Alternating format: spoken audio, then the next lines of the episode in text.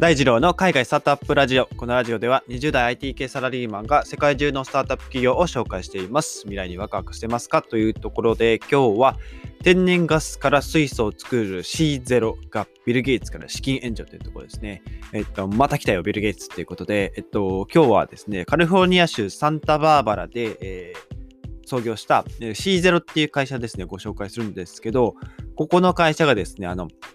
新しい水素の生産技術を、まあ、商用化をしていくっていうことを、あの、始めたと。昨日の、えーテッククランチの、えーニュースで拝見したんですけど、この C0 がですね、何を開発したかっていうと、えっと、天然ガスですね。天然ガスを水素に変換する技術を、えー開発しましたと。で、天然ガスは、その、結構、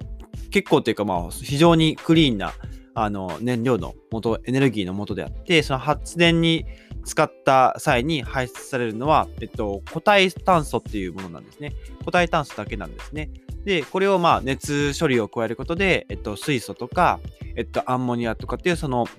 他いろんなこう活用方法がある化学物質が抽出できるということなんですね。で、天然ガスのメリットは、あの燃焼時に、えっと CO2 が最も少ないそのクリーンなエネルギーだと言われてることで、天然ガスって聞くと、うーん、なんかプロパンとかに入ってるやつですかねみたいな、なんか、そんな感じの知識しかなかったので、僕もちょっと調べてみたんですけど、えっと、天然ガスってそもそもあの、地下からあの、なんか、あの、火山とか、ああいうところの近くからこう、まあ取れるみたいな感じで、あの、地下を掘ってですね、掘削して、で、なんか、すごい地下深くまで掘って、井戸みたいなのを作るんですよね。で、井戸みたいなのを作って、そこからこう、なんかパイプとかを通して、そのガスを、えーまあ、抽出していくと。で、えっと、まあ、その天然ガスが、まあ、取れましたと。液体の、まあ、気体のまま取れましたと。で、液体のまま取れたら、それを、まあ、そのまま気体として運ぶか、その気体として運ぶ場合は、なんかパイプラインっていう、その、まあ、筒ですよね。あの、土管じゃないですけど、筒でその運ぶ方法か、あと冷やして液体にして運ぶっていう方法があるらしくて、液体にすると、あのえっと、液化天然ガス LNG っていうらしいんですけど、それをですね、あの、船のタンカーとか、あの、まあそういった、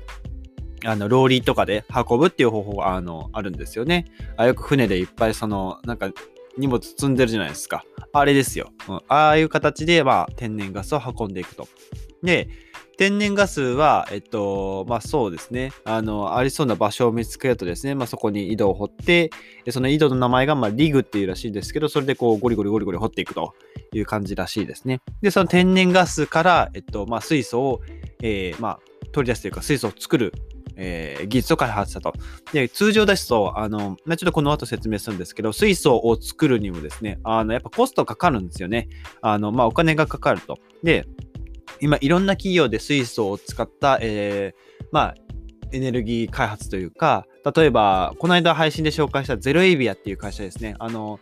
小型、中型の、えー航空機を作ってる会社なんですけど、その飛行機がですね、水素で動くんですね。で、まあ、水素を燃やすと、まあ、残るのは、まあ、水だけというか、あの、まあ、クリーンな、何も残らない、そのゼロエミッションっていう形になるので、まあ、そういった有害な廃棄物が出ないので、水素すごく注目されているんですね。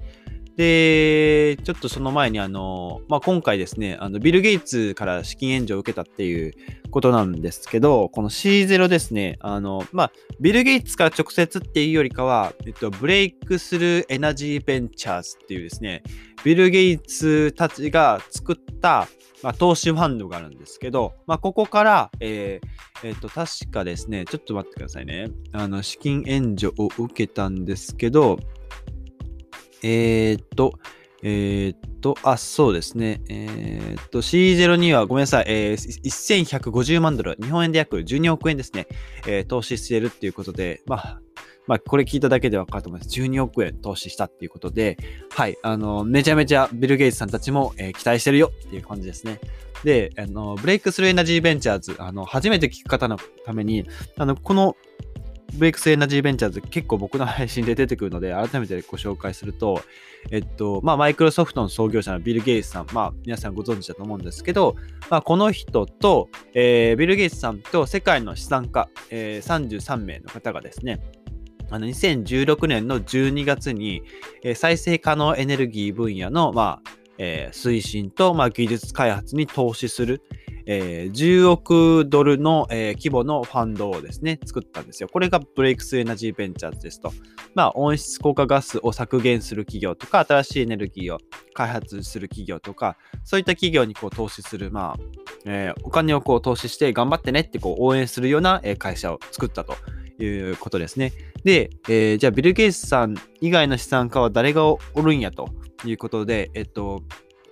簡単に数人ご紹介すると、えっと、アマゾンの、えー社長のジェフ・ベゾスさんですね。この方も、えっと、来年、あ、来年じゃない、え今年の7月9月で退任するって今ニュースで話題になってますけど、ジェフ・ベゾスさんですね。アマゾン作った人ですよ。で、あとは Facebook の社長の、えーマーク・ザッカーバーグさんとか、あとは、えー日本のソフトバンクの孫さん、孫正義さんとか、えーあとは、えーとまあ、セールスフォースのマーク・ベニオフさんという、まあ、社長さんとか、えーとあとはイギリスの、えーバージングループの創業者のリチャード・ブランソンさんですね。まあえっ、と、バージングループは、えっ、と、まあ、飛行機とか、あの、えっ、と、あとは最近宇宙開発とか、結構いろんな事業に、あの、出資出資しているというか、こう取り組んでいる会社ですね。最近だと宇宙開発があのトレンド、トレンドというか、注力しているみたいですね。はい。で、まあそういった、えーまあ名だたる資産家たちが、えー投資している投資ファンドが、その投資ファンドがその資産家たちの代わりに、お、この企業、あの、めっちゃクリーンなエネルギー作ってるやんとか、地球の環境問題解決してるやんっていう会社に、えーまあ投資していくと。そういう企業ですと。うん。で、ここから C0 の話に戻るんですけど、えっと、まあ C0 の技術ですね、あの、メタン熱分解っていうやつを使ってるんですよ。ちょっと詳しくは、あの、詳しく説明しても、あの、あんまり理解でき、まあ僕自身もあんまり理解できてないので、あの、細かいところは、あの、省略するんですけど、まあその C0 が使ってる独自のですね、その、化学、まあ、物質というか、まあ、触媒っていう、その、まあ、なんて言うんでしょう、物質と物質をあの仲介するような、まあ、触媒っていうのがあって、まあ、それを使って、その、まあ、水素のガスを、えー抽出していくと。で、その抽出した後に、えー残る廃棄物が固体炭素って言うんですけど、まあ、この固体炭素が、まあ、廃棄物が出るにあたって、まあ、その、他の水素を、えっと、取り出す際に比べると、あの、すごくクリーンなものになるらしいんですよね。うん。まあ、固体炭素になるので、まあ、その、なんていうんですかね、あの、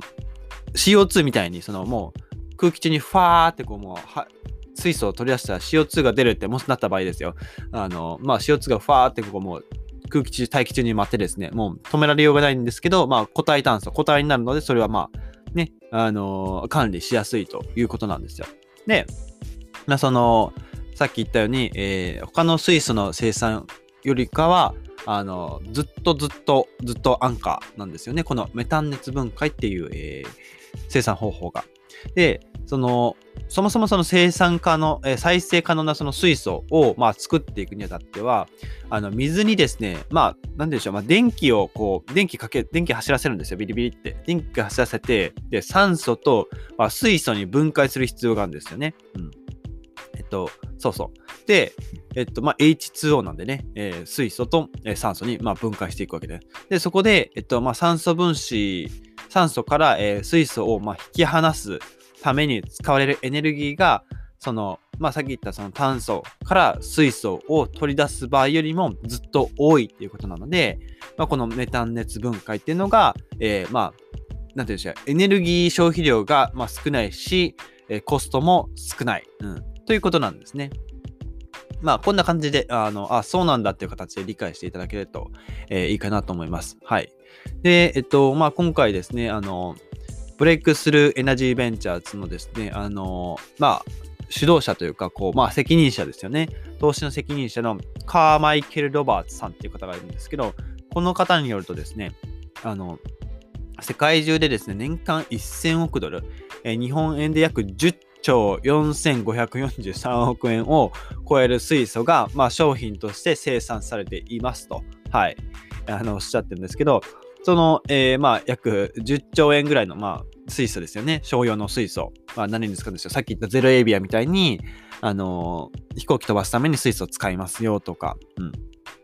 まあいろいろあるんですけど、まあ、その大半がですね、その水素の大半が、えっと、大量の二酸化炭素を排出する蒸気メタン解質って呼ばれるあの生産方法、生産方法というか、えっ、ー、と、なんて言うんでしょうね、あの、消費の仕方をしてるんですね。で、そこで、まあ、C0 が開発したようなその低コストで、えー、炭素排出量が少ない水素の、えー、作る仕組みを、まあ、探すことが、まあ、その農業とか、あとは